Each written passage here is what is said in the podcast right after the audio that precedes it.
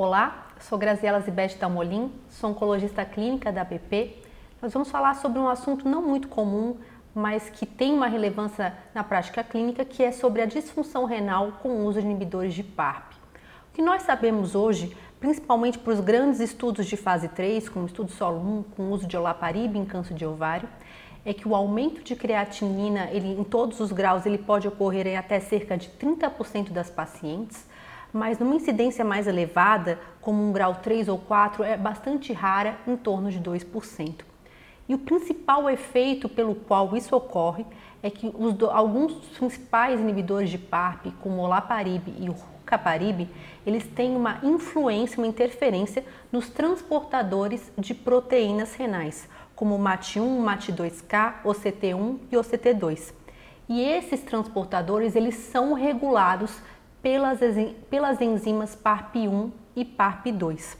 Isso acaba levando a um aumento de creatinina que não necessariamente se corresponde a uma disfunção renal. A partir desse racional, nós publicamos, no tempo que eu estive no MD Anderson, uma, um estudo retrospectivo foi apresentado, publicado agora pelo International Journal of Gynecology Cancer, Estudo retrospectivo somente da população de pacientes do MD Anderson, cerca de 211 pacientes, que em 64 deles, ou seja, 30% da amostra, nós vimos um aumento de creatinina. E por se tratar de um estudo retrospectivo, nós vimos que somente 23 deles realizaram um estudo confirmatório para avaliação de função renal, que no caso foi utilizado a cintilografia renal. E o mais importante desse estudo é que se percebeu uma grande discrepância entre a função renal calculada pelos métodos de Crocroft-Gault e pela que foi a estimada e a calculada pela cintilografia renal. Então, nós percebemos uma discrepância de 62,5% dos casos, ou seja, a grande maioria dos pacientes com função renal alterada, na verdade, apresentavam função renal normal pela cintilografia renal.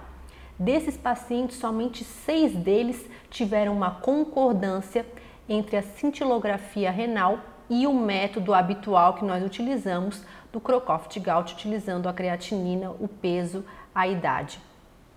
Então, a conclusão desse estudo é que é muito importante a determinação do verdadeiro clearance de creatinina com a utilização de outros métodos.